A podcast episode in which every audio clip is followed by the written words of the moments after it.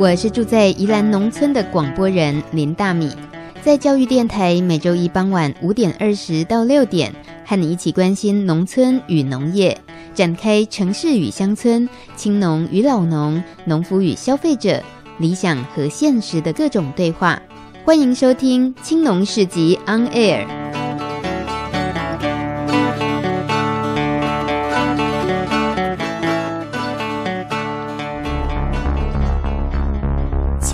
村看世界，看见新农村，舌尖上的农村。走开啦！欢迎收听农情农事播报台，我是主播连大米。今年入冬以来第二波寒流报道，大人小孩都包紧紧的，但是露天生长的农作物又面临考验了。紧张的不只是农夫，还有每天都需要吃五谷杂粮、蔬菜水果的我们每一个人。关于地球的气候变迁对粮食生产与安全造成的冲击，我们将在今天节目第二段的访谈中邀请专家详细的解说，并且提供给台湾的农友们因应之道。首先是一则在台湾农村的国际新闻，我们交给人在宜兰礁溪现场的青农记者方子维报道。台湾年轻人出国到农场打工换宿不是什么大新闻，但是外国人来到台湾农村打工换宿，可就是阿公阿妈们的大代志喽。位于宜兰礁溪的小村落黄挂残，日前来了两位来自法国巴黎的农业小帮手。Uh, my name is Amance. I come from France. Yeah, I'm Roman and I'm French. 为了深度认识台湾农村文化。透过农业自工平台的农务换工活动，来到宜兰展开为期两个月的农村生活交流。当他们和在地农亲在水田出任务进行插秧前的田间管理时，路过的阿公阿妈除了会忍不住多看几眼，还跑到田边问：“瓦过郎来家冲虾米？”甚至连刚好出刷的回程队伍，看到瓦过郎在田里，也很热情地跑来说。如果报道要他来玩那边家啦，可见烂大湾的农村不止可爱，嘛真有人情味哦。以上新闻由打 K 黄挂残农夫兼记者方子维编辑播报。谢谢紫薇的报道。为了表达欢迎，主播特地选了一首法语流行歌曲《l e Bus》，呃，发音不标准，请见谅。La Bus 意思呢是远方，这一首男女对唱的情歌，唱出了情人即将远行，留不住对方，却也不得不放下的心情。一起来感受这首法式情歌吧。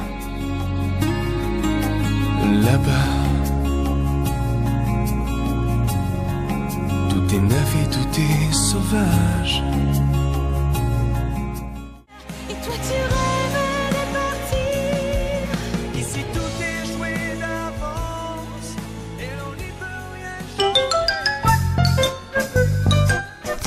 读柳柳村小旅行，农农农，走读农村小旅行，农村超好玩。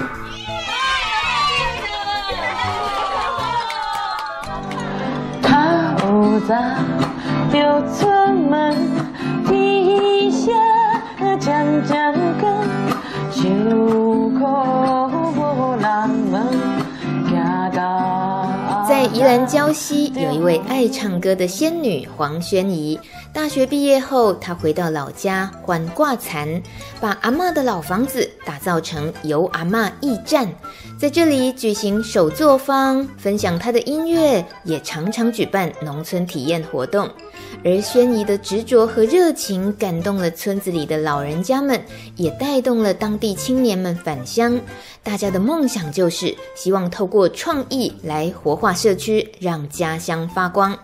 其中一位重要的伙伴方子维也是伊兰伊娜，精通日文、英文。不管是要带阿多嘎外国朋友去宜兰旧城逛逛街，了解寺庙文化。或是办理台湾和日本的农业交流学习，他都没问题，来就补。话说，紫薇是中正大学行销所的高材生，毕业后没有选择进大企业工作，反而走进农村，和宣仪一起推动宜兰的农村活化，将超过六十年历史的阿嬷的老厝变身成为文创和音乐的空间。阿嬷的老厝，阿嬷欢喜藏心底。阿嬷的老厝有故事，有农村社会的模样。头前有着埕大间的公厅，边仔阁大阿舅。阿嬷的老厝。拢无旧，在我眼内是享受。你们过后殿，后尾牛尾头，溪底搁藏水牛。有着爽朗笑声和温暖的嗓音，这就是黄轩怡的特色。大家都叫她仙女。她要用歌声传递梦想，协助偏乡农业的发展。于是开办了农村小旅行，带领大家踏进泥土，亲自体验。不仅增加当地观光收入，也让青年返乡的风潮默默地在宜兰发酵着。尤其来到环挂残，常常能看到年轻人和叔叔婶婶、阿公阿妈聊天说笑，感受到世代间的距离越来越近了。我们听听紫薇的亲身经验。其实我们台湾开始有越来越多人返乡务农，那务农呢，我们都很好奇。其实我们很多年轻人不会农务。可是正在学，我们也没有过去那一些可能有一些农村时代的一些包袱，我们就觉得，哎、欸，我们可以用新的方式融合我们自己的专长。那我们可能现在就有一些趋势叫半农半 X 出现了嘛，嗯，对，那就用我们自己的专长，再加上一点我们想要种一些菜可以自己吃，又可以跟土地亲近，甚至种的同时在问我们农村里的阿公阿妈，那获得一些哎资讯之后，我们就可以有对话的机会了，嗯，对。然后我觉得这是很棒，农村本来就应该有这种年轻人世代之间，甚至有小孩一起在田里玩的这个画面，这样子。来听看嘛哦，因为你。如果你也有兴趣走进宜兰礁溪这一栋阿嬷的老房子，不管是重温儿时记忆，或是来创造自己亲子共游的美好回忆，除了看阿嬷的老厝，还有可以散步在田间，了解环挂残这个村落的故事，也可以吃到美食以及美食背后精彩的故事，都可以直接洽询由阿嬷驿站。电话是零九八零四四六六六三，零九八零四四六六六三，游阿嬷驿站。休息一下，进广告。因为你，我们在一起，音乐让你让我陪你陪我陪大地。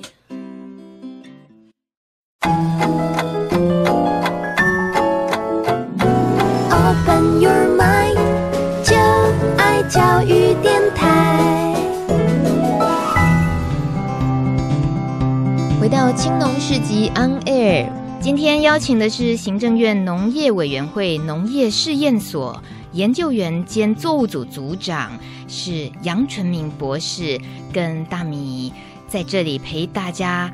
认识今天我们要关心的议题是关于气候变迁对台湾农业有怎么样的影响，还有哪些冲击？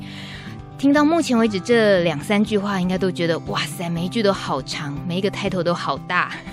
好，我们先简化，先简化作业，先改草噗噗嘞，嘿嘞，变成较简单的来吸收。这都是农事所诶，这个组长就是咱的杨博士来到现场啊，安尼就变作简单嘞。杨博士你好。哎，各位听众朋友，大家好；各位听众朋友，大家好。哎，我是杨纯明。这亲切嘞，请问杨博士，咱给你邀请来哦，是为这农事所，都、就是伫武峰雾峰这边。您在这里的研究工作已经多久了？哦，这个讲起来就把我年龄给透露了哈，呃，超过二十八年，二十八还是十八？二十八。哇，你的青春都在这里了。是，今天可以请杨博士来节目中，其实当然您的大部分的时间不是在田里，可是您的研究是关系到整个农业的。那最近在台湾啊，我们活生生的就感受到这个气候的影响这么剧烈。像我自己现在生活在宜兰的农村，呃，宜兰的农村这几年的变化，每一年都听到大家在喊，今年的天气又更糟了哦，从来没有这么糟。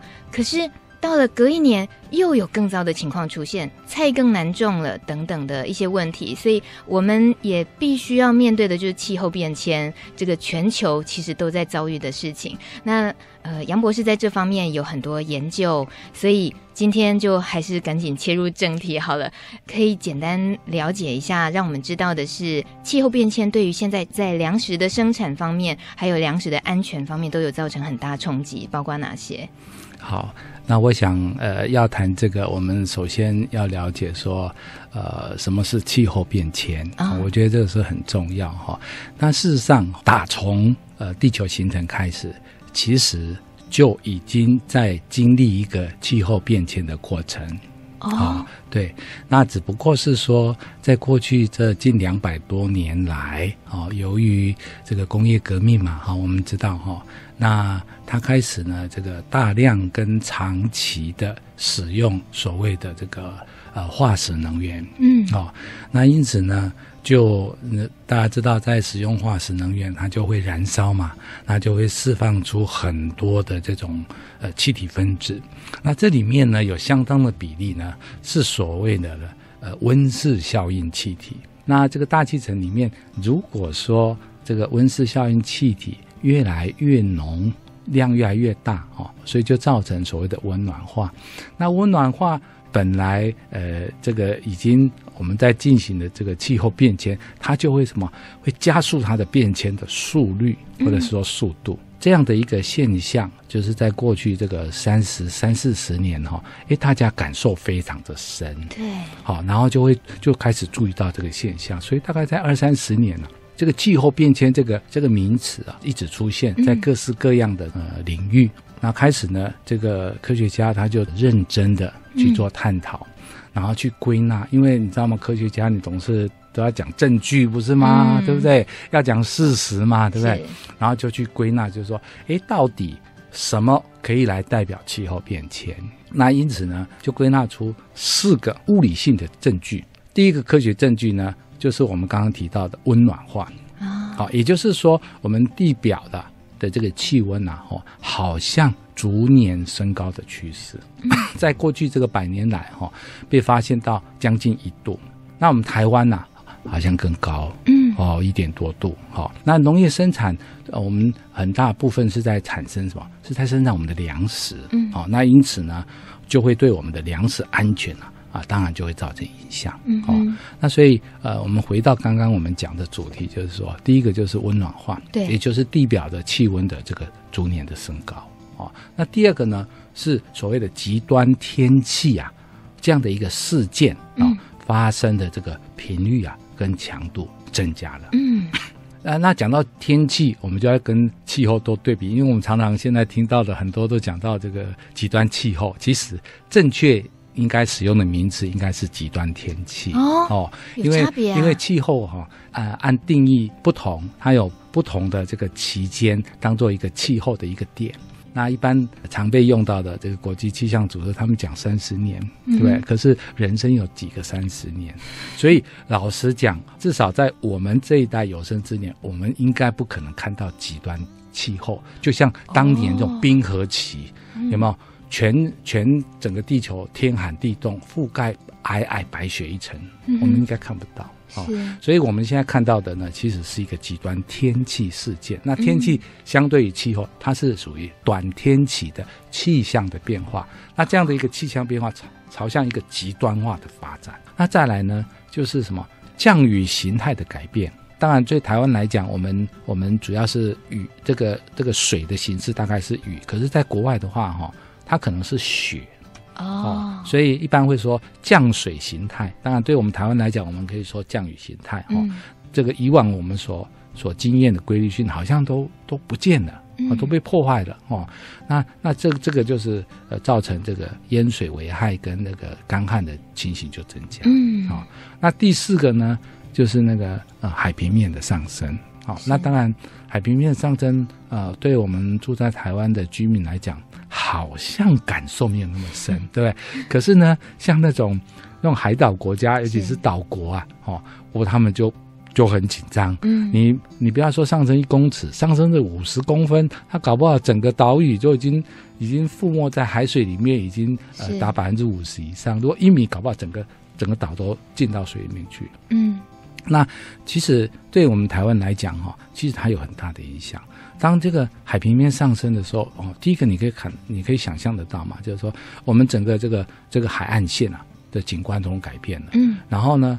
那个，因为呃，那个靠海都比较低嘛，它就会被什么被海水呃覆盖，所以我们的陆地的面积就变少。是。那海水呢，它会入侵到我们那个淡水的这个系统里面，哦，哦那也会造这个呃造成这个我们这个呃沿海的这个地呀、啊，它的盐碱化。盐碱化，好，那所以当当然，呃，就影响到我们的农地呀，对不对？哦，你那个那个农地，这个这个盐碱是不适合我们一般的作物的栽培的，是，对不对？哦，当然就影响到我们的农业生产啊，啊，当然就影响到我们的这个粮食安全呐，哈。所以，哦，所以，所以你看，我刚刚讲的这四个现象，你把它来跟我们农业来相连接，你就知道说。都是什么息息相关？对，每一个都直接都影响，对，对不对？正冲、架穷、架穷，这个听得懂？对，实在是不应该这样开玩笑。可是，呃，对于农业的影响，对农村，呃，我们其实很很也很希望的是，除了农业、农村，这都是绑在一起的这个议题，一起关心的。所以，老师，那在台湾哦，我们自己也。越来感觉有那个氛围，就越来越在乎。对，我们应该要怎么样去回归我们自己对粮食的自给率的看重啊？是。然后对于农村的再造、复兴农村文化，这些都慢慢有这种气氛。是。可是眼前的挑战就是，像老师刚刚您讲的经验法则，很多对老农来讲的经验法则都被打破了，他没有办法再用他过去累积了那么久来务农。那以我们这个节目叫《青农市集 On Air》来讲好了，青年农夫哇，那经验值更是零。不过他们的考验是这么的大。呃，请问杨纯民博士，直接直呼证明，就是 在您做的气候变迁对于整个农业影响的这些研究里面，您有发觉到哪些是针对台湾自己也很可能会再不去面对就，就就真的会很来不及的一些很重要的层面？那其实从我刚刚所叙述有关气候变迁的这个内涵哦，那。呃，对我们呃农业来讲，当然就是有非常深远的影响哦。不过，我想呃农业研究其实是这样子，就是说，其实我们呃农业研究人员哈、哦，我们在做呃不管是在做育种啊，或是做栽培技术的改进啊，或者是发展新的创新的技术啊，哈，其实我们都会去考量到整个我们所处的这个环境，嗯，那就包括。这个所谓的气象环境在里面哦，所以呃，我们其实我们当我们在呃做一个品种改良的时候，我们就会考量到说，哎，这样的一个呃这样的一个新的我们想要育出来的品种，我们是不是要设定它的一个育种目标？哦，比如说呃，假设说呃，在呃现在因为现在像比如说像那个呃巴黎最近那个前几年那个巴黎协定嘛，哈，他是希望说。在这个世纪前呐、啊，这个我们不要让 全球大家一起来努力，不要让这个气温升高二度，是甚至控制在一点五度。全球各相关人员的这样的一个共识，其实就是对一个研究人员来讲，它就是一个呃，他所可以去考量的一种目标。其实我们如果说要做耐热，好，嗯，那我想要说我的这个新品种，我要耐热多少程度？哦、是耐一度？还是说耐零点五度，好，可以这么精准的去控制要耐几度？哎，对，那你当然你要借借着什么？借着你的设施跟你的设备，好、嗯，比如说对针对耐耐热来讲，我们在农事所我们就有一个耐热的筛检谱，嗯，那它是一个一个一个一个设施。那我们在设施里面，我们有这个加温的这个设备，嗯、哦，那它可以呢，可以加到三十九度 C 啊、哦。那当然说配合着整个环境的变化，它大概呃可以到大概三十七度啊、哦。那所以我们啊、哦，它最高可以到三十七哦。所以我们如果说我们在做这个呃种源的筛选，我们把它放到这样的耐热筛检谱，然后我们看看说，在这样的一个温度条件之下，到底还有哪些种源它还可以留存？嗯，对不对？啊，那它一定有什么耐热的这个基因存在，有一定强度的耐热的程度，那我们就可以啊做这样的筛检，那把这个这个种源找出来啊，再把它的这个耐热基因找出来，那我们可以呢。啊，透过呃传统的杂交方式，或者是透过这个呃呃现代的这个生物技术，那我们就可以呢去做杂交，去做选拔，那找出来一个相对能够耐更高温度的这样的一个呃品系，然后最后再把它呢。啊，经过各种的测试啊，包括它对环境的适应性，包括它的产量，包括它的品质啊，然后我们再去选出来，呃，我们想要得到的一个新的品种，类似这样子啦。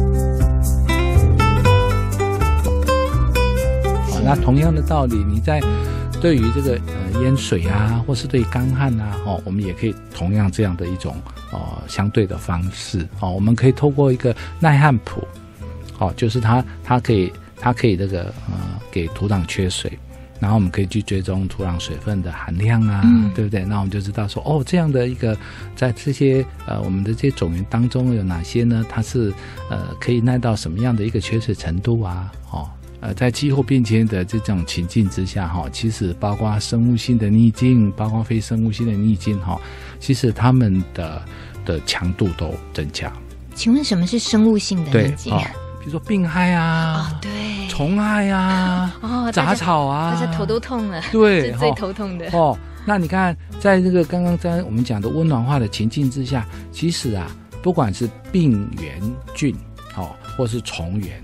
他们其实都也因为环境的改变，他们自己也在做改变，因为、嗯、因为知道这个这个这个适者生存啊，他必须要适应这个环境，所以当环境改变的时候，其实就他的这些呃族群里面就有一些他可以活得下来，有些就不能活得下来。嗯，好，那所以所以你看看，所以这个呃病原菌也好哦，或者是呃虫也好，或者是杂草也好，他们。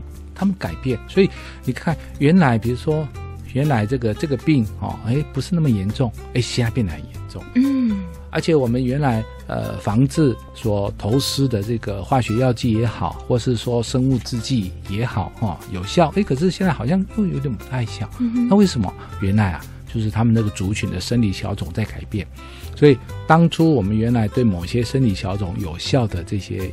这个药剂，不管是呃化学性的，或是非或是生物性的哈，哎，它就对新的这个生理小种可能就没效了。对，哦，所以我们就要随时去追踪这些病原菌啊，或是昆虫啊，它的族群生理小种的改变，在我们台湾地区它的分布，哦，所以也也就是说，我们也是配合的气候变迁的进展，所以各位啊，农民朋友哦，不用担心，哦，这个。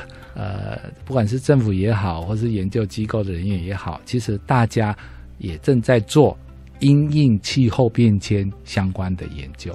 怎么突然有一种这一块大石头被放下来的感觉？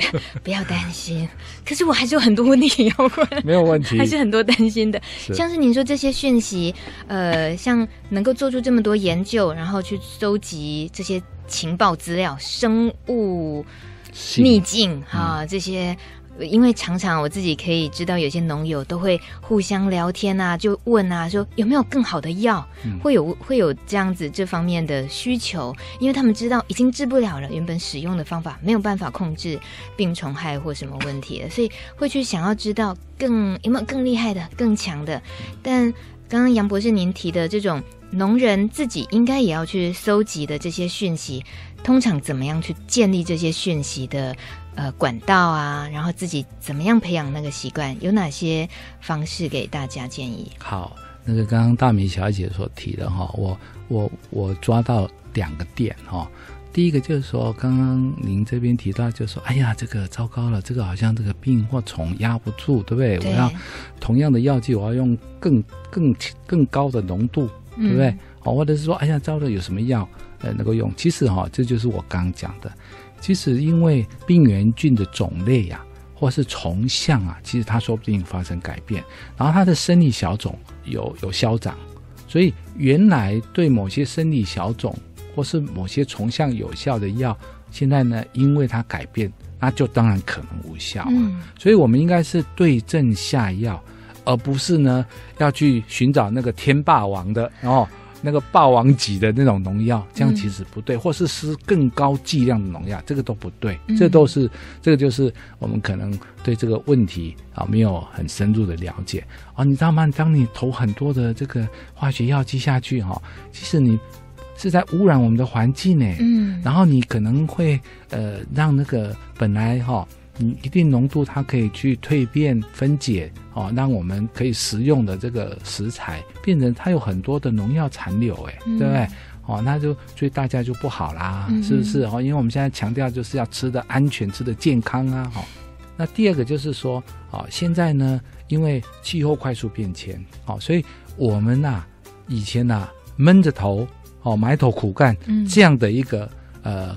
呃，农作方式啊，我们要改变了。嗯，好、哦，我们要去呢，我们要去多跟外界接触，好、哦，多了解最新的讯息。比如说，哎，哎，什么时候会有台风来？什么时候会有寒流来？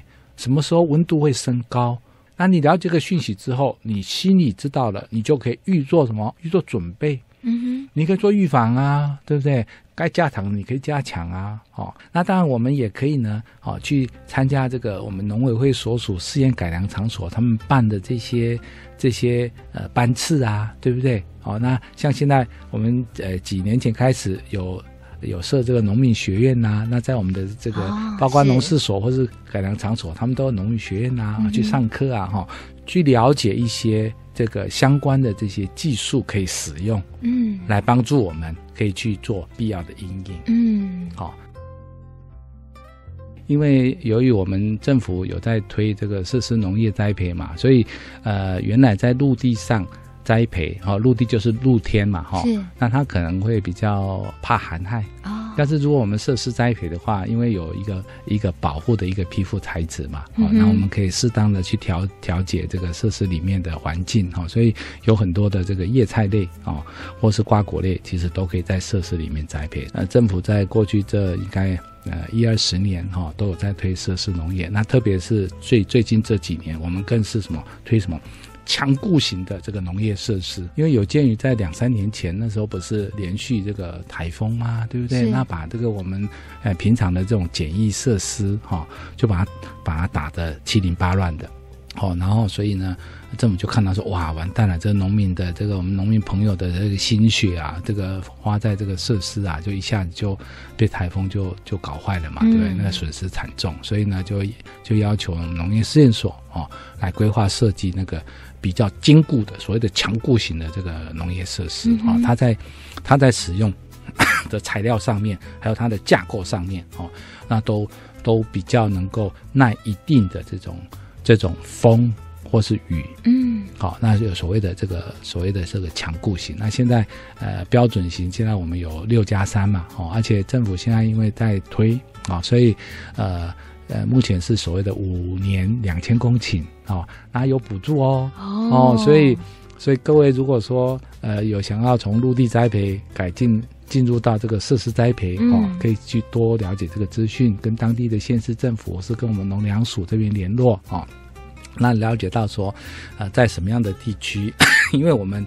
呃，在西部地区、东部地区，哈、哦，或者是在离岛地区，补助金额不太一样哦。哎，因为为了要鼓励嘛，所以在比较偏远的地方，嗯、我们补助金额稍微多一点点。嗯，哦，那那有一定的比例，哦，所以所以各位哈、哦，这现在是好消息，好消息，好消息，大概的 假货到修波哈。对，哎，五年两千公顷哦，所以从去年开始的话，你看看哈，所以、呃、还有几年，好，所以各位如果说。呃，对设施呃农业有兴趣，想要盖这个农业设施，嗯、哦，那现在是一个好时机，好、哦，那可以盖比较坚固型的，啊、哦，当然，呃，相对我们投入是是稍微多一点点，嗯、可是呢，它使用的年限会比较久啊，而且会相对如果说有一些灾害的话，哈、哦，哦，它受到的这个损坏会稍微稍微轻一点，嗯嗯，所以这是一个呃可以考量的。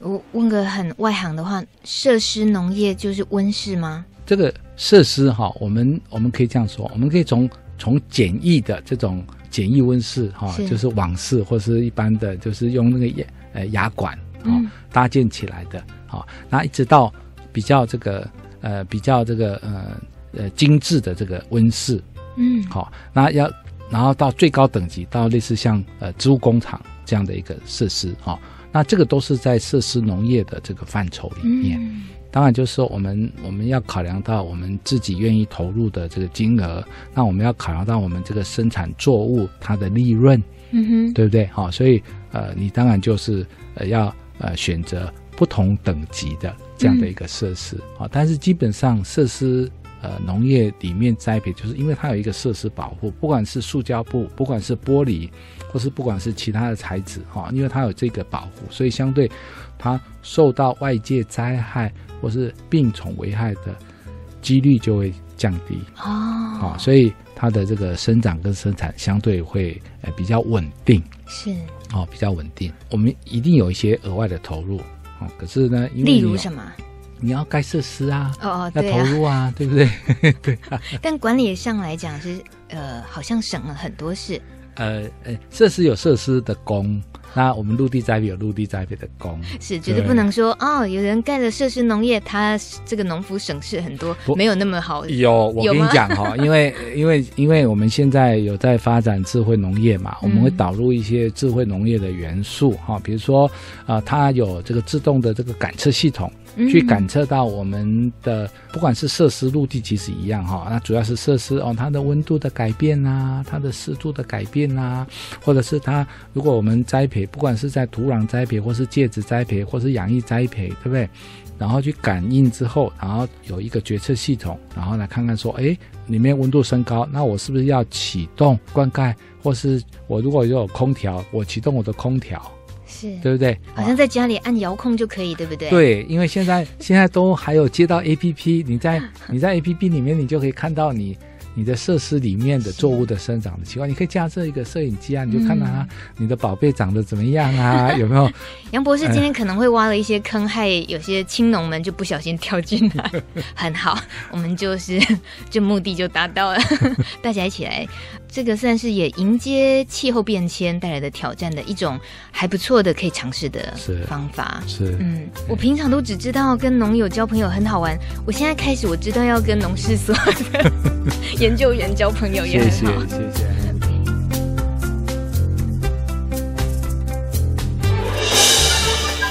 小市集大通路，长期关注饥饿与贫穷的安娜拉佩说：“我们每一次的消费就像是一张选票，决定着未来地球的样貌。”住在高雄与屏东的朋友，如果有喝豆浆的习惯，请注意。小小的习惯将可以为台湾农业带来大大的改变哦。位于屏东的大懒人工作坊，他们推出绿农豆浆。绿色农业的豆浆是什么意思呢？就是不管你想喝的是黄豆浆、黑豆浆、红薏仁豆浆、花生糙米浆，都是来自台湾自产的杂粮，友善环境，非基因改造，无农药除草剂，无添加消泡剂所生产制作的。这是长期关注台湾环境与粮食生产议题的屏东县环保联盟理事长，也是绿农的家创办人洪辉祥。他们从今年开始推动支持国产本土杂粮的计划，使用台湾改良培育的大豆品种，以不使用农药和除草剂的种植方式。搭配同样是在地的红薏仁、花生和糙米，磨煮成健康的、对人和环境都友善的系列饮品。但是这项计划需要寻求一百五十位以上的固定订户，长期支持台湾杂粮的耕种、生产与加工制作，让我们的本土杂粮饮品制作能够计划性的稳定生产。如此一来，一年的用量将可以确保大约五公顷面积的本土杂粮种植供应哦。所以他们笑称别人在拉商业保险，而他们拉的呢是投入台湾土地环境与农业的最重要的保险。如果能多争取一位订户，就多一道保险。希望让我们的粮食自给率能充足，让环境和人健康友善，让农业生产可以永续茁壮。希望高屏地区的朋友地利之便都能加入这份认养计划，呃，或许应该说是认喝计划，成为台湾豆的好朋友。如果有兴趣的话，可以打电话零九一二六六九九二一零九一二六六九九二一找李先生。